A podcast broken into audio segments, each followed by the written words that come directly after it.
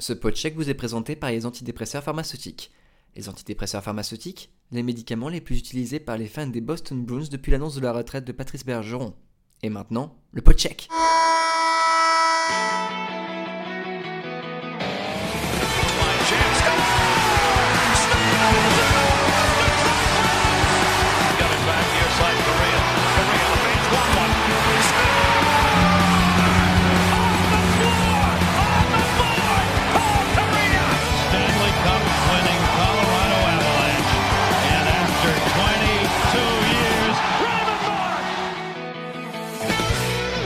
Bonjour à vous et bienvenue dans un nouveau numéro du Podcheck, le podcast 100% hockey de retour pour débuter ce mois d'août en pleine vacances pour vous offrir un épisode très particulier. Contrairement à d'habitude, nous ne vous proposons aucune actualité hockey ni NHL, même si Patrice Bergeron a pris sa retraite et que les Arizona Coyotes sont prêts à construire une nouvelle arena. Non, nous ne vous parlerons pas également de l'équipe des Ducs d'Angers. Nino est déjà très très occupé avec l'équipe du SCO qui reprend la Ligue 1 de football et qui va potentiellement reperdre. Cette fois dans le podcheck, on a décidé de vous régaler un peu en vous proposant une entrevue exceptionnelle. On a eu la chance de s'entretenir avec le rédacteur en chef de The Hockey News, Ryan Kennedy, une entrevue euh, très spéciale que nous avons réalisée en duplex de Toronto. En effet, Ryan Kennedy est rédacteur en chef de The Hockey News. Il y est depuis 2005 et couvre notamment l'actualité des prospects NHL. Récemment, The Hockey News a décidé de faire un cadeau à leurs fans de hockey. Ils vont mettre l'intégralité de leurs journaux depuis 1947 en ligne sur une plateforme. On a donc eu la chance d'en parler, mais on en a aussi profité pour en savoir plus sur le fonctionnement interne du magazine de hockey le plus connu du monde, tout en parlant également de Connor Bedard. Ryan Kennedy de The Hockey News dans le podcheck, c'est maintenant We are really, really happy to have you on our show because it's not every day we can have someone who is well known in the world of hockey. So thank you very much, Mr. Kennedy. You're welcome. Glad to be here. so, um, well, well, we'll start. How are you doing in Toronto? Oh, great. Yeah. I mean, it's the off season, but for us, we're always working on different projects like our yearbook and our pool book. So, you know, it's all hockey all the time for us. All hockey all the time and all hockey for for everyone, whether it's in Canada or worldwide. Well, we'll start first things first. The Hockey News is an institution in Canada. We all know the Hockey News as a hockey bible, and you're known for the Future Watch, the rookie issue, the draft preview, and all the expert analysis to uh, subscribers all over the world. How would you describe, in your own words, the Hockey News since you're there since 2005, right? Yes, that's right. You know, for me, the magazine is kind of the paper of record for the hockey world. And, you know, we've done a lot of uh, new things over the years just because of how media has changed. So, with the magazine itself, we do a lot more features now that we try to make timeless. You know, if you think about what the hockey news used to be 30 years ago, even 40 years ago, they were printing like game scores and they were printing statistics, and all that is obviously internet now. People want that information right away. So it's something we've had to uh, evolve on, and I, you know I'm, I'm pretty proud with with what we do. We get a lot of good feedback from other writers around the world, and, and I really appreciate it. and we can read your features as you say like hockey and the world of media has changed uh, in the past few years 10 20 or 15 years and we can read your, your features about rookie and also about prospects and, and profiles uh, do you have feedbacks from your readers about that Yeah, certainly. And you know, it's it's kind of cool when you get that feedback to see what you're doing right and, and what people want to see more of or, or less of. You know, we just did a special issue that was, you know, uh, a uh, hundred classic hockey news covers where we went through our archives and we basically took old covers and you know wrote little stories about them to give them context. And you know we didn't know if it would work or not. We thought it was a cool project but you don't know until you put it out there. And for the first time ever every letter we got from people was positive. Everybody that wrote in liked it. And that's you know that's pretty rare for journalism because usually you can get some people complaining about something no matter what it is. But with this one it was kind of universally accepted and that's that's really cool. It's a really cool feeling Of course, and, and like uh, Hockey News is also known for the special issues, as you mentioned, the 100 classic covers, but there is also the best of everything in hockey. There is also the Dream Teams issue. Um, how, how do you guys work around that? Like, do you write, do you write on the side for those special issues? Like, how is it different than a regular The Hockey News? I would say the, the difference comes in the planning. Uh, we plan those issues a lot further in advance than most other issues because they, they tend to be a bit bigger in terms of page count and you know the ideas uh, a, a lot of them tend to be historical. So you know it's it's not the same as if you're doing a, a feature on a player and you know you call up the Edmonton Oilers or you call up the Pittsburgh Penguins and say hey we need to speak with this player or whatever um, a lot of it's historical, so you got to track guys down if you know if they're still around, um, and then just coming up with the ideas because we've done so many of these. I mean, that can be a challenge where it's like, you know, we've done the top 100 players of all time, and then you get into okay, well, can we do top defensemen of all time or top goalies? Uh, so I mean that that becomes a challenge where you know there's so many, only so many historical lists we can do. And, and again, going back to the classic covers, uh, or even the Dream Team one that you mentioned, those were ways of sort of bringing something different that people hadn't seen before. And it's, it's also exciting for us as the people that are writing it. You're talking about also about also calling up teams like the Pittsburgh Penguins or the Edmonton Oilers. Did you see the way it was uh, changing, the way of working with the teams? Does it has evolved like since you came into the hockey news how the hockey teams are are with the media like to you and and also does that changed with the covid-19 pandemic yeah i mean definitely during the pandemic uh, you know obviously everything was on zoom uh, and in a way that wasn't too bad for us because we cover the entire league um, that allowed us to kind of be on the same level as the beat writers in those cities in terms of access. But, you know, otherwise, you know, a lot of the stuff we do is over the phone anyways. So it, I would say it didn't impact us that much. I, I think it's, it's tough for B writers these days where, you know, if you're going into the dressing room after a game, pretty much all the players are gone by the time you're allowed in, and they'll bring out you know two or three, whereas you know five years ago you could sort of just get in there and talk to whoever you wanted. So I mean, I, that's something that you know we've talked about as writers at the draft in Nashville, for example, is the level of access right now isn't you know what we had agreed upon. Uh, with some of these teams, and and you know some are better than others, obviously, but that, I think that's kind of the new struggle is actually getting access to players so that you can tell unique stories and not just you know getting quotes from the same two or three guys as everybody else that showed up. Yeah, yeah, like PR stuff and everything. It's important to have um, information that have never been published before, but also also it's it's also where a publication like yours is very important because you have the reputation and you have the respect of your peers. Yeah, and again, for us, we're lucky in that regard where we have a really good relationship with you know the PR teams in the NHL, and when we're doing a feature on a player, obviously that's something where you know it's we need unique quotes and we need access to that player, and you know usually it's over the phone, uh, just because you know, you don't want to be traveling for every story. That would be way too expensive. Uh, but I think we're we're pretty lucky in that regard that uh, that we work with teams and, and we work pretty well there. So you, you entered the Hockey News in 2005. You are now the editor-in-chief of the publication. And again, it's a huge honor to have you uh, with us. But you are also known for your work regarding draft rankings and prospects. And you saw the arrival of Sidney Crosby, Steven Stamkos, Connor McDavid, but we will be talking about now about this year. Um, I, wonder what was the atmosphere in the newsroom when you were about to write the, the 2023 draft preview uh, regarding Connor Bedard and was its front page. How was it?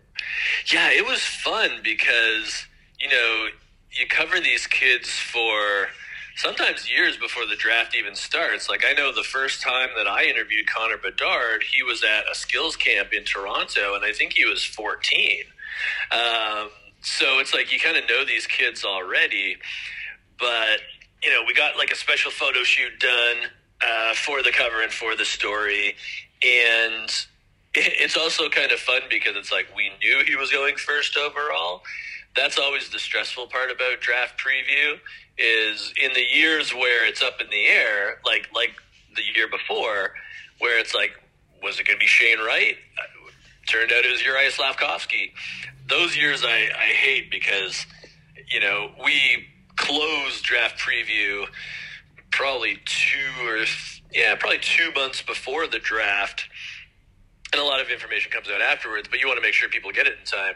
Um, so Bedard was nice because it was basically a coronation that he was going to go number one, and you know he's such an impressive young player um, that it was it, was nice, and, and you know the fact that he went to a big market in Chicago uh, is kind of exciting as well. Even though the Blackhawks have been very lucky with the draft in the past uh, sort of decade or 15 years, um, you know, it, it definitely brought a, a, great level of excitement to the, the whole draft. So, so you, you had Bedard when he was 14 years old. Uh, what did you notice about this game, about the way he was behaving? What did you notice about that kid? Did Could you tell at that time, okay, it's going to be the number one draft pick? I know it's kind of early when he's 14 years old, but could you see something that made him special?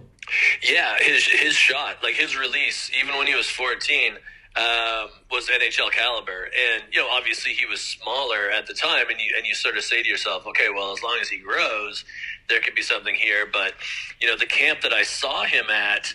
Uh, you know, they always did a scrimmage. It was Power Edge Pro Camp, and you know, like Connor McDavid goes there, and, and the Hughes brothers, um, and then they have sort of the prospect level. So, you know, I remember like he was on the when they did the scrimmage at the end of camp, he was on the same line as Quinton Byfield. That plays for Los Angeles now, and obviously Quinton Byfield is a few years older and uh, and a lot bigger. But you know, to see Bedard being able to score the way he did, and and again, granted, it was just a scrimmage, but to see the release he had, even at that age, uh, really kind of made you stand up and say, okay, well, this is definitely a kid where you know, the hype is real. And talking about the hype, um, in 2015, the Hockey News made a cover about Connor McDavid, who was a cover of the NHL draft preview with the, the great title Connor McSavior. Um, the, the hype was real uh, at that time for everyone in Canada, but could you compare the hype that Connor McDavid had when he was about to be drafted by the Edmonton Oilers as the one uh, of Connor Bedard right now? Yeah, I think McDavid probably had still a little more hype. I think because everybody now, and you know, part of that, you know, part of this is again just with you know the internet and and how much information is available to people. Um, I think with McDavid, it was it was definitely like this is the best prospect since Sidney Crosby, and you know Bedard obviously the best prospect since McDavid. Um, and maybe it's because we knew McDavid was going to Edmonton, which is, you know, a, a Canadian market. And you know the franchise of Wayne Gretzky, uh, it, it's it felt like the McDavid hype was like a little bit more, um, but I think part of that is just people are a little more like grounded in a way these days. Uh, where they know that like Bedard's probably not going to get 100 points in his first season because Chicago's still going to be, you know, probably one of the uh, the worst teams in the league. Uh, but you know, having said that, we know the talent level is incredible, and you know he'll get there sooner than later.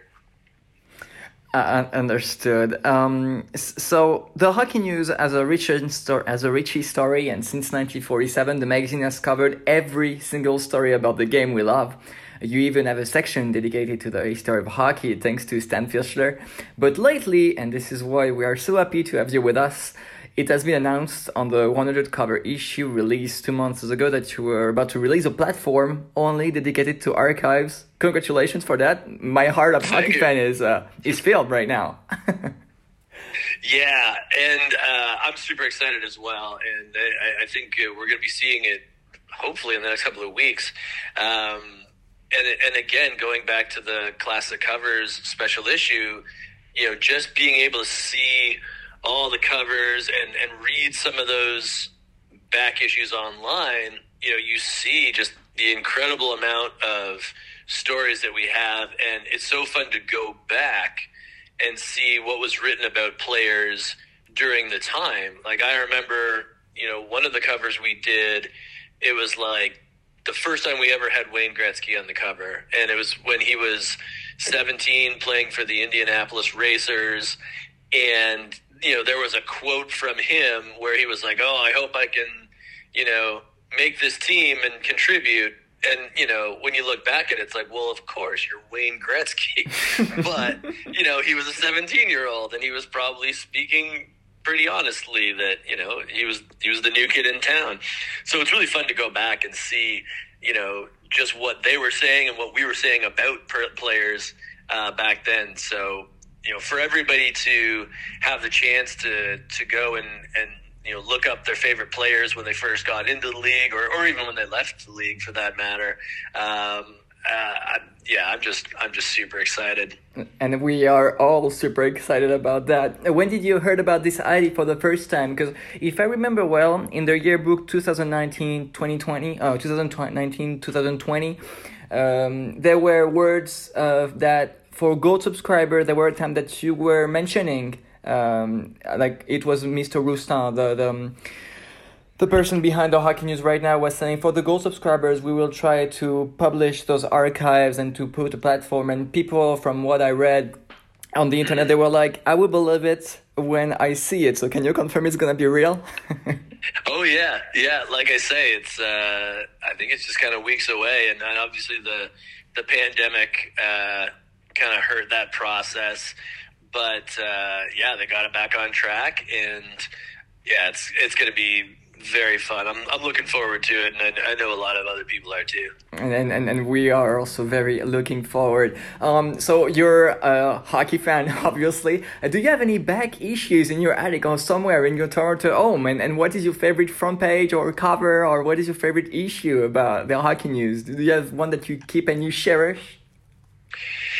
Yeah, I keep. Uh, I yeah, I keep different ones that are sort of meaningful to me. So I think the first cover story that I wrote that was like a like a feature was on Anze Kopitar. I had done a cover before that, but it was just like a question and answer interview.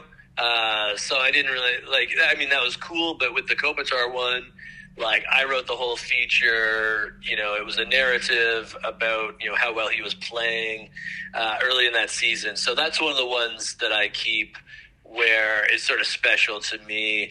And then you know we did a playoff preview where I had the idea that we would get an artist to uh, you know draw a picture of some of the big stars as if they were in the cult classic movie The Warriors.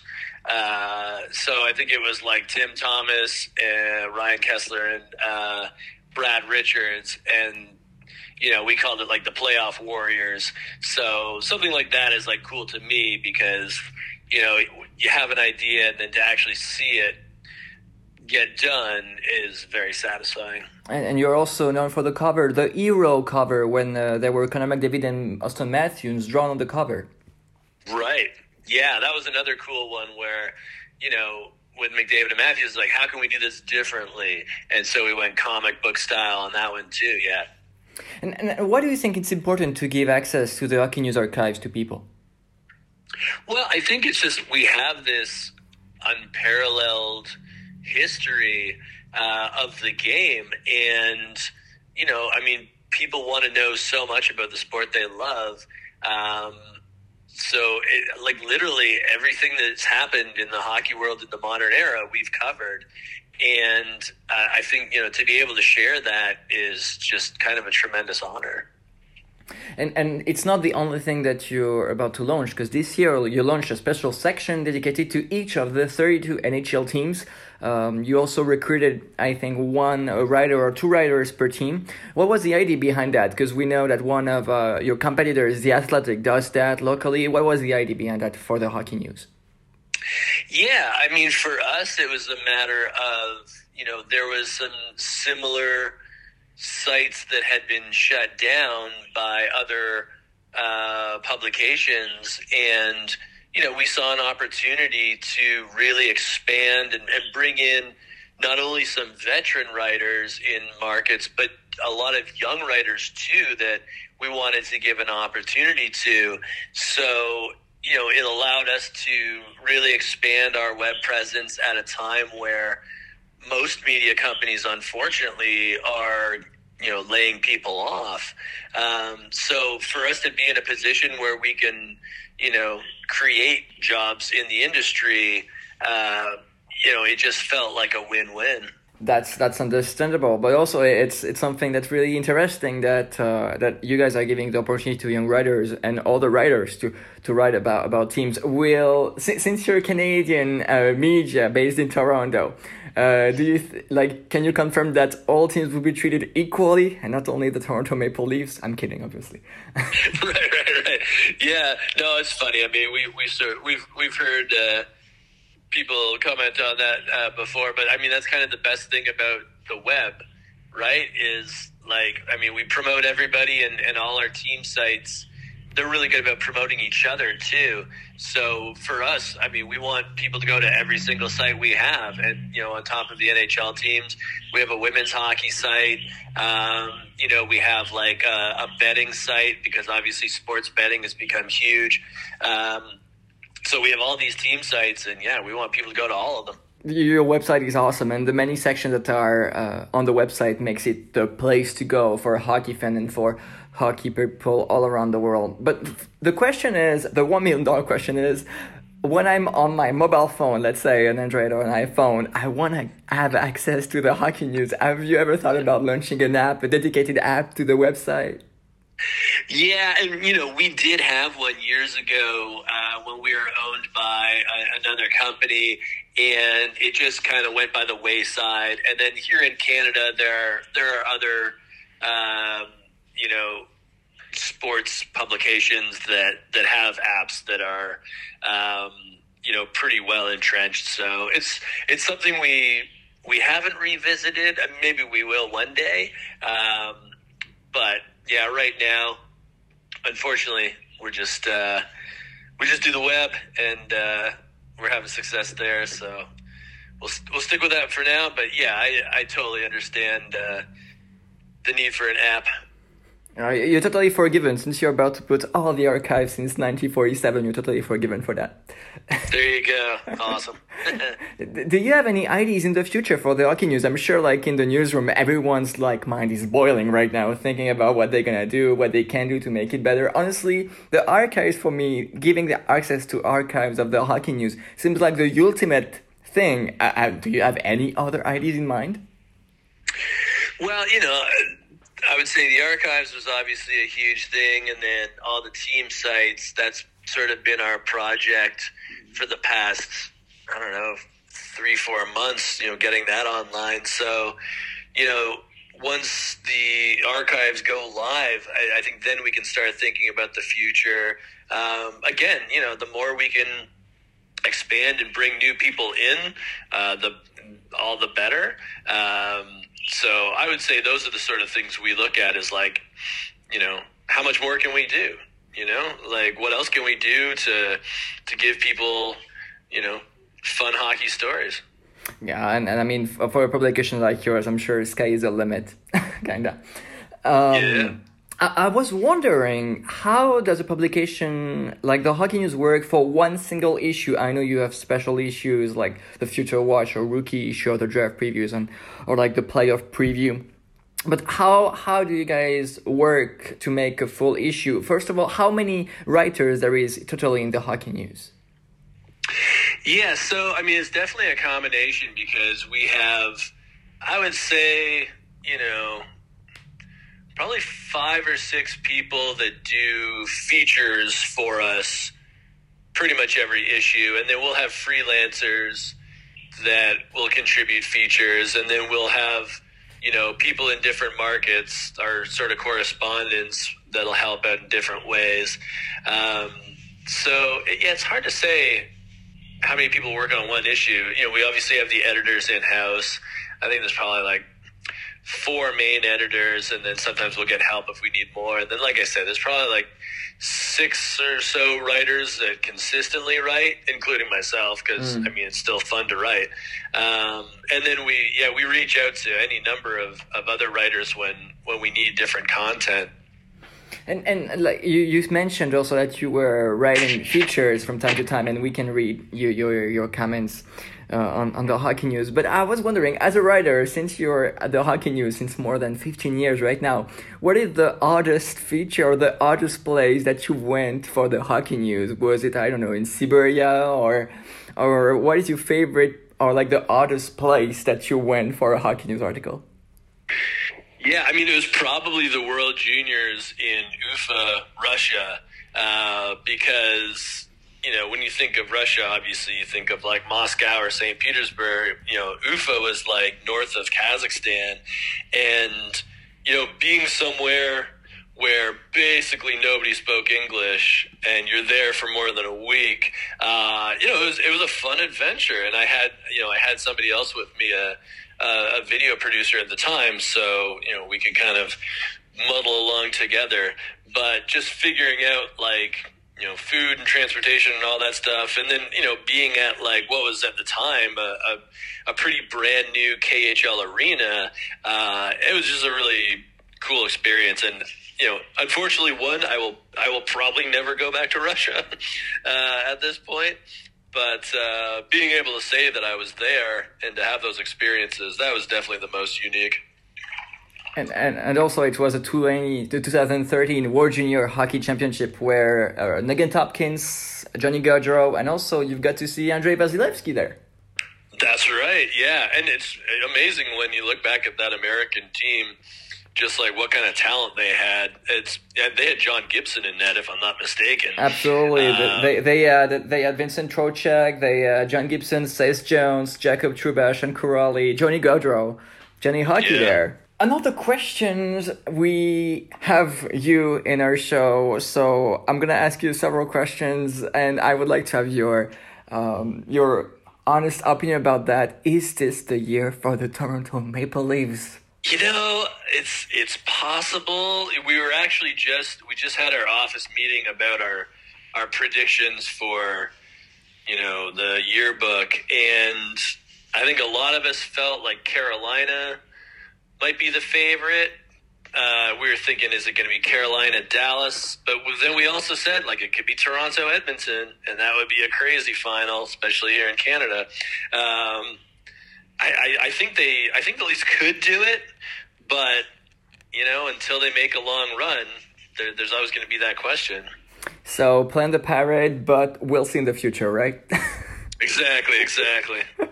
So, as a prospect expert, I I was wondering, and I was and I would like to ask you about a way too early prediction for the coming NHL season.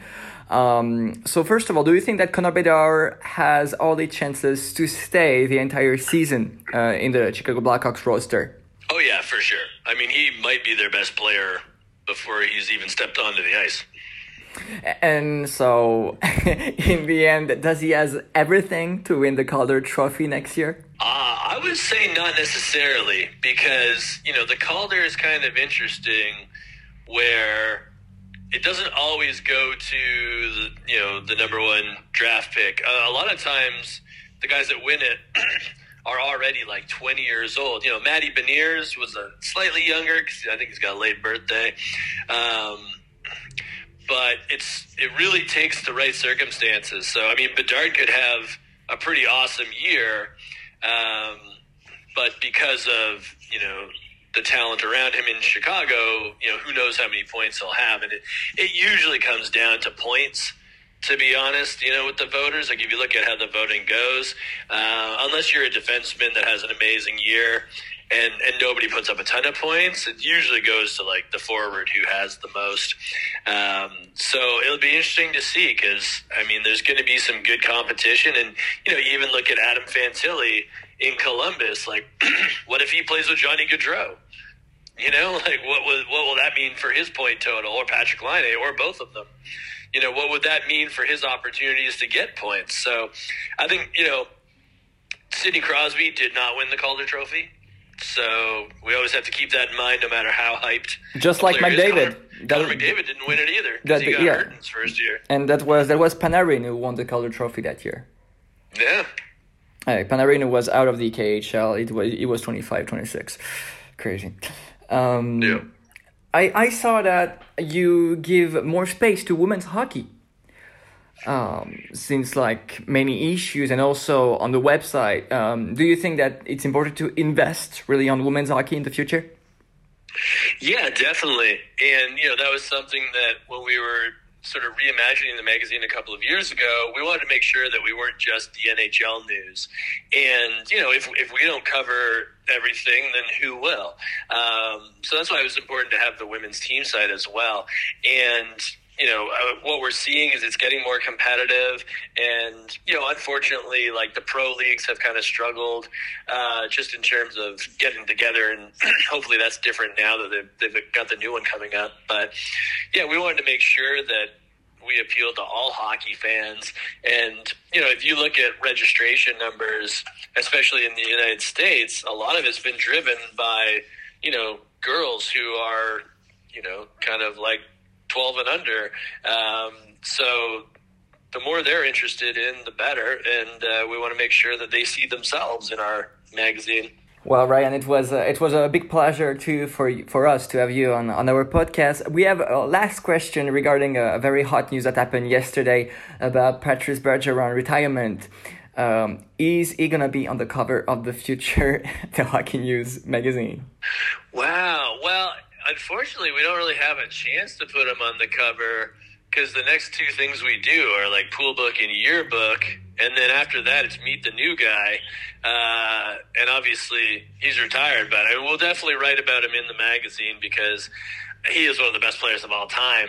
But uh, yeah, unfortunately, the the covers we've done on him in the past are probably the last ones. It's, it's incredible that uh, Toronto media said that a Bruins player was one of the best of all time. Kidding again. Um, well, uh, Ryan Kennedy, thank you so much for having us, uh, like for talking with us on our podcast. It's a huge honor. It's a huge privilege. Um, it's not every day we got to talk to someone as important and as great in the hockey world and in the hockey news magazine. So thank you very, very much. Well, you're very welcome, and thank you very much for having me. It's uh, it was awesome to do this. Au nom du podcheck, on remercie Ryan Kennedy et l'équipe de The Hockey News et on vous remercie d'avoir écouté déjà ce sixième numéro du podcheck. Nous sommes disponibles sur Apple Podcast, Spotify ou toute autre application de podcast.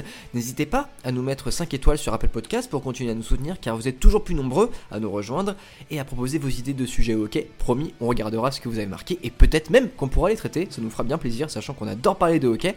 On vous invite aussi à nous suivre sur le compte Twitter dédié au hockey sur la glace. Euh, voilà, le compte Twitter hâte sur la glace. On se retrouve très bientôt avant le début de la saison NHL pour vous parler encore et toujours de notre sport préféré, le sur glace. C'était le Podcheck, l'épisode numéro 6. À bientôt et merci à vous.